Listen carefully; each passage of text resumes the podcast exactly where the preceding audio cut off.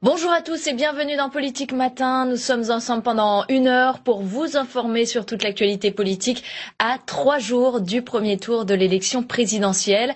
On en parle ce matin avec Charles-Henri Gallois. Bonjour. Bonjour. Vous êtes responsable national UPR, le parti de François Asselineau, qui est candidat à l'élection présidentielle. Il défend le Frexit, la sortie de l'Union européenne et de l'euro, mais aussi de l'OTAN. Vous nous direz euh, pourquoi.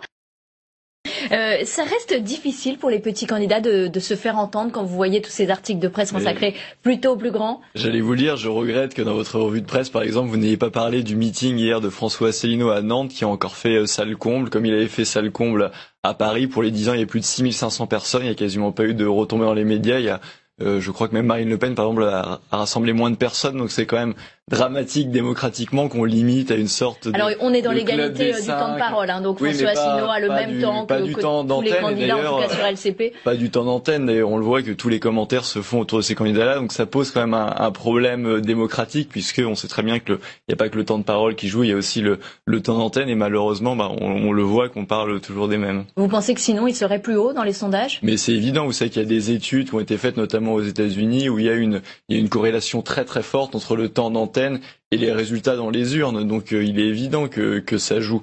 Après, nous, on est là euh, pour parler du, programme et, j'espère qu'on va pas parler euh, que sondage, puisque un des drames aussi démocratiques à l'heure actuelle, c'est que si vous calculez le nombre, de centaines de milliers d'heures où justement la presse ou les médias on ne parle que des sondages, ne parle pas du programme, on peut comprendre qu'il y ait une grande majorité de Français qui soient indécis ou voire qui se dirigent vers l'abstention, puisque finalement ils connaissent le programme du club des cinq, mais ils ne connaissent pas le, le programme des autres candidats. Des, des, six autres candidats. Il sera évidemment euh, ce soir euh, sur euh, sur France 2. quelle est quelle est la stratégie pour cette dernière grande interview avant le premier tour? Mais tout d'abord, je vais parler un petit peu de l'émission. Ce qui est, ce qui est intéressant, c'est de voir justement que parmi les, les soi-disant grands candidats, ils avaient tous un problème d'agenda, ils voulaient pas débattre, mais à partir du moment où ça n'a pas été un débat, ils ont comme par hasard trouvé une place dans leur agenda. Donc je trouve aussi qu'ils ont une vision de la démocratie qui est un petit peu particulière. Et après, qu'est-ce qu'il va dire François Asselineau? Il va dire ce qu'il dit depuis le début de la campagne, vous l'avez rappelé en introduction, c'est le seul candidat du Frexit. Et en fait, il va expliquer aux Français quelque chose de très simple et qu'ils doivent comprendre, c'est que vous avez en face de nous dix programmes qui sont inapplicables dans le cadre des traités européens. Après, vous allez me dire, il y en a d'autres qui critiquent l'Europe. Mais ce qui explique pas, et ce que nous on explique aux Français, c'est que pour changer l'Europe, ils ont que ça à la bouche depuis 30 ou 40 ans, on va changer l'Europe, ça ne marche pas, on va changer l'Europe. Ce qu'ils ne disent pas, c'est que pour changer l'Europe, il faut changer les traités. Et pour changer les traités, il faut l'unanimité des 28 États membres. Ça n'arrivera absolument jamais. J'étais, vous savez, il y a peu de temps, je suis allé soutenir, justement, vous parlez des, des, ouvriers dans la revue de presse, les ouvriers de Whirlpool qui sont délocalisés en Pologne. Les délocalisations, c'est un phénomène dont on parle jamais, qui est assez récent. Il n'y avait pas ça à l'époque de, de mes parents, de mes grands-parents. Et pourquoi le mot il est apparu en 93 dans le dictionnaire C'est quand la société Hoover a délocalisé de Dijon en Écosse. Et c'est apparu après le traité de Maastricht. Mais vous qui a, dites c'est le seul candidat du, la, du Frexit. Je finis juste ça. Mm. Qui a mis en place la libre circulation des mouvements de capitaux. C'est l'article 63 du traité sur le fonctionnement de l'Union européenne. Or, vous ne pourrez jamais lutter contre les délocalisations. C'est pour ça que Marine Le Pen propose un référendum, tout oui, comme Jean-Luc Marine Le Pen, Marine Le Pen, ça, elle, permet elle, aussi, non, si on Marine, veut de sortir de l'Europe. Monsieur Mélenchon a dit euh, hier qu'il ne souhaitait ni la sortie de l'Union européenne ni la sortie de l'euro. En fait, ce sont des personnes qui ont des. Mais il posera la des... question aux Français. Non, non, non, pas du tout. Ce sont des personnes qui ont des programmes complètement ambigus.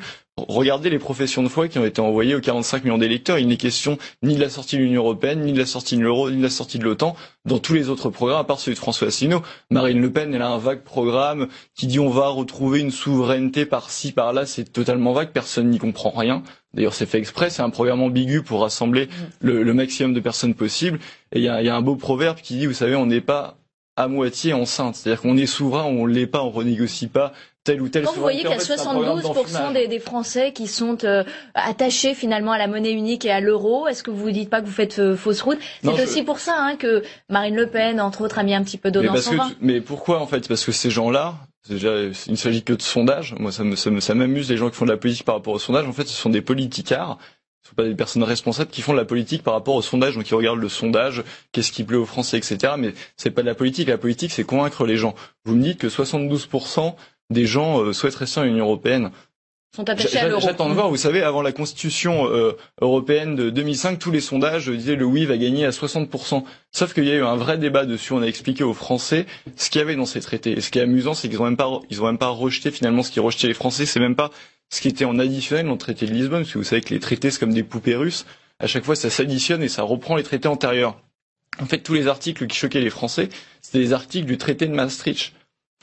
Et donc vous voyez bien qu'on disait que le 60% de oui allait gagner, finalement le non a gagné. Moi je suis persuadé que s'il y avait un vrai débat et qu'on avait un vrai temps de parole, on n'a jamais le temps par exemple de parler de l'euro, pourquoi ça ne fonctionne pas, si on avait un vrai débat sur l'Union européenne, je suis sûr qu'au final les Français voteraient pour sortir, comme l'ont fait les Britanniques. Vous savez que pour le Brexit, le livre était donné largement perdant, il y a eu un grand débat justement euh, national là-dessus, il y a eu beaucoup d'arguments et le principal argument c'est celui que rappelle François Asselineau. Bah, le, Frexit, le Frexit, 52-48, c'est quand même euh, un score important. Et d'ailleurs, vous avez vu qu'il y avait beaucoup les sondages, il y a eu un sondage récent qui montrait que 55% des Britanniques voteraient maintenant pour le Brexit.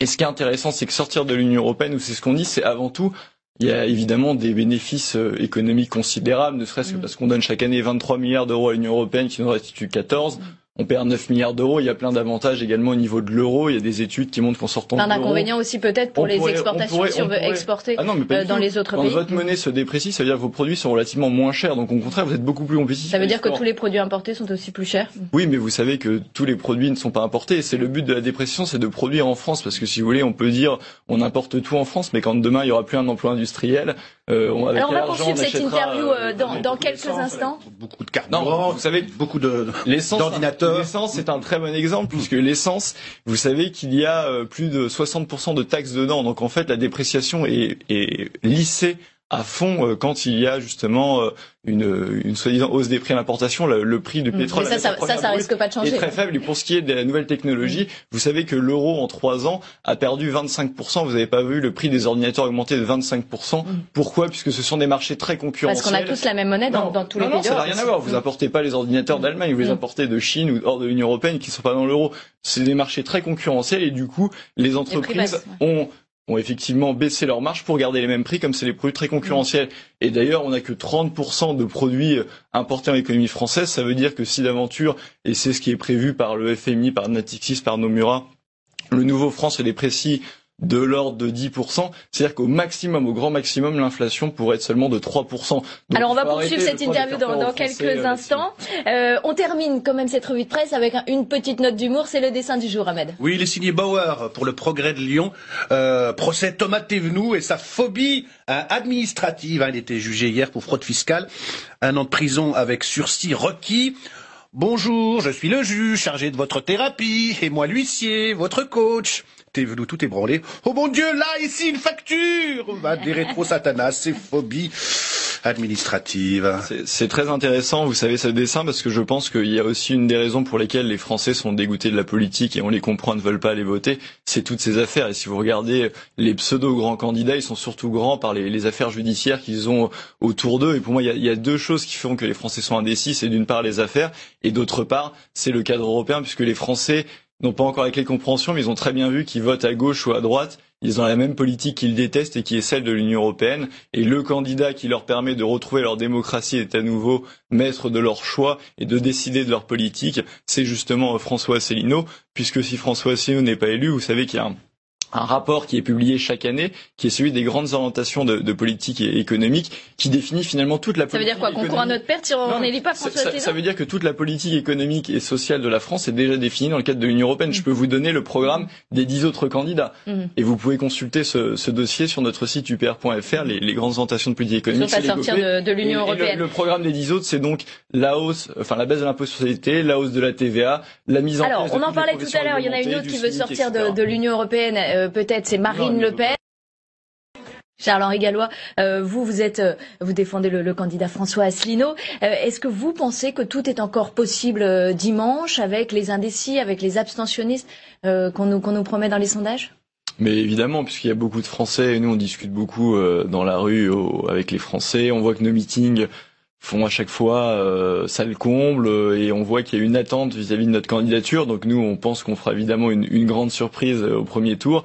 Et après, en revanche, aussi en discutant avec les gens, on voit effectivement qu'il y a beaucoup de personnes qui n'ont pas encore fait leur choix, qui sont euh, indécis, qui ne savent pas pour qui voter parce qu'ils ont été justement matraqués euh, par les affaires, parce qu'on ne leur parle que de sondage et finalement ils connaissent encore peu les programmes, du moins les programmes euh, par exemple notre programme. Et donc nous, on pense qu'il y a une véritable percée euh, à faire de ce côté-là, et surtout qu'on explique vraiment l'impasse en fait dans laquelle se trouvent les Français, c'est s'ils votent pour un autre candidat qui leur promet une énième, un énième, euh, une énième Il y aura autre pas ce réflexe justement du vote utile? Moi, je, je pense pas que les Français commencent vraiment à comprendre. Ils l'ont bien fait. Vous savez, le vote utile, on avait dit les Français en avaient marre de Sarkozy. Le vote utile, c'est voter Hollande. Vous voyez Sarkozy, ils voient qu'ils ont exactement, exactement la même politique. Donc, je pense que les Français doivent faire un choix historique, c'est celui de, de François Asselineau, et sinon ils vont être comme d'habitude, bah, on va croire des bonimenteurs qui nous proposent une autre Europe, et euh, au bout de six mois, bah, mince, je me suis encore fait avoir. Mm. Et Mais quand ça, on, le- quand la on regarde quand même, je sais que vous aimez pas regarder les sondages, mais bon, il y a quand même assez peu de voix pour François Mais vous savez, les, les sondages Que- sont quel score vous pouvez, euh, quel score vous pouvez espérer? mais les sondages se sont trompés euh, lourdement au Brexit, les sondages se sont trompés lourdement Bon, pour l'élection de Rarement euh, dans un rapport de Les 1 à 50 sections- quand les- même. Les, les sondages se sont trompés lourdement pour la primaire des Républicains, les sondages se sont trompés lourdement euh, pour la primaire euh, également du, du Parti socialiste. Donc je, je me Mais demande franchement, encore pour vous, un vous bon score, temps. un bon score, ce serait Pourquoi quoi vous Ce serait perdez 5%, du temps à regarder les sondages Nous, écoutez, on, on- nous, on n'exclut pas même d'être au deuxième tour, on veut faire le meilleur score possible. Et vous savez, je pense que les Français, on en marre de toute cette classe politique. Et François Asselineau, d'ailleurs, est la, la seule nouvelle tête à cette élection. Vous n'avez que des politiques qui sont là depuis 10, 15 ans. Et le pseudo-renouvellement de Macron, enfin, on le voit bien...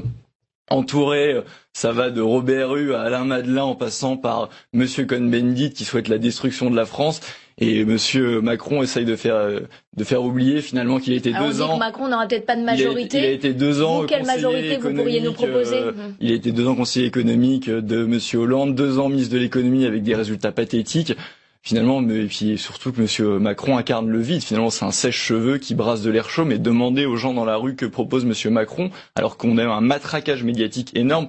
Personne n'est capable de répondre puisque c'est c'est du vide, c'est un produit marketing, c'est un, c'est un pot de yaourt, Monsieur. Alors, quand on regarde, l'économie euh, va pas très bien en France, même si la une des échos nous dit ce matin qu'il va y avoir des intentions d'embauche record euh, euh, en, en 2017. Qu'est-ce que vous, vous proposez pour relancer euh, l'économie de la France? Est-ce qu'il faut euh, en finir avec les 35 heures ou pas? Non, c'est pas la question de la durée légale du travail. La question, c'est de retrouver de la compétitivité et aussi de re-remplir les carnets de commandes. Vous savez que les entreprises euh, ont, ont peu de demandes à l'heure actuelle et c'est aussi pour ça qu'elles embauchent peu et euh, qu'il n'y a pas d'investissement massif. Ce qui se passe, c'est que je vous l'ai il y a un rapport de 2013 de la Fondation Respublica qui explique que si on, on sort de l'euro, qui se dépréciera probablement le nouveau franc de l'ordre de, de 10%, on va faire baisser le nombre de chômeurs de catégorie A de 1,5 à 2 millions. C'est considérable, donc ça vous fait évidemment des consommateurs supplémentaires, de la demande en plus.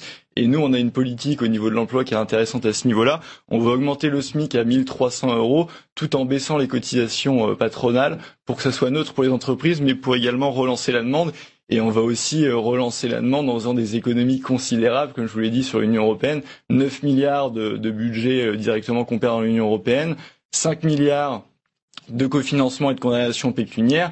Et il y a aussi un élément très important dont on parle très peu, c'est la lutte contre la fraude et l'évasion fiscale. Mhm, mhm. Vous savez que le Sénat a évalué ça entre 60 et 80 milliards d'euros par an. Or, la seule façon de lutter efficacement contre ça, c'est justement le contrôle des mouvements de capitaux qui est interdit par l'Union européenne. Donc nous, en sortant de l'Union européenne, et on est les seuls à pouvoir le faire, François Asselineau est le seul à pouvoir le faire, on estime qu'on pourra récupérer quelque chose comme 20 milliards d'euros en plus. Donc vous vous rendez compte des économies, ne serait-ce que les 9 milliards d'euros Sortie de l'Union européenne, sortie de l'euro. Vous voulez aussi sortir de l'OTAN. On est dans un monde un peu troublé. Il y a cette menace terroriste qui pèse. Est-ce que vous pensez que c'est le bon moment et pourquoi? Mais écoutez, l'OTAN, euh, depuis euh, des années et des années maintenant, n'est que le porte-drapeau de l'impérialisme américain pour des guerres illégales. Mm. Vous savez, les guerres ou même le, le bombardement qu'a fait Donald Trump en Syrie, au regard du droit international, c'est illégal. Mhm. Donc C'est ces guerres illégal. illégales, ce, ce sont lesquelles euh, Les auxquelles vous guerres voulez mettre fin illégales, il y a les guerres, la guerre en Irak, il y a la guerre qui a été faite en Libye, il y a toutes les, les déstabilisations Mm. qui sont faites en Syrie. Vous savez, on parlait de, de terrorisme et ils sont tous là à pleurer sur les conséquences. Moi, j'aimerais qu'on s'intéresse un petit peu aux causes. Et il est évident que quand vous bombardez, vous faites des millions de morts au Moyen-Orient, il y a une haine, il n'y a pas que de l'idéologie, il y a une haine indirecte. Vous savez, quand on tue Donc retour à la frères, diplomatie pères, plus qu'à frères, l'intervention frères, vos militaire. pères, vos mères, il est évident qu'il y a une haine après un ressentiment. Et euh, la France, par exemple, avait la dernière fois où la France a été belle, et c'était en 2003 quand la France a dit non à la guerre en Irak. Et je pense qu'on doit retrouver une politique diplomatique et militaire indépendante, indépendante des États-Unis, indépendante de la Russie, finalement la politique qu'avait le général de Gaulle et qui fonctionnait très bien. Et vous savez, on ne sera pas isolé, la France est une des plus grandes armées du monde, la France a la dissuasion nucléaire, donc je vous rassure, on s'en portera pas plus mal Merci. et justement on sera à nouveau aimé et désiré dans le monde comme c'est la vocation de la France à être le porte-parole de la paix et le, le porte-parole de la liberté des, des nations. Merci Charles-Henri Gallois d'avoir été avec Merci nous euh, aujourd'hui, responsable UPR en charge des questions euh, économiques. Euh, C'est l'Union populaire républicaine, le parti de François Asselineau.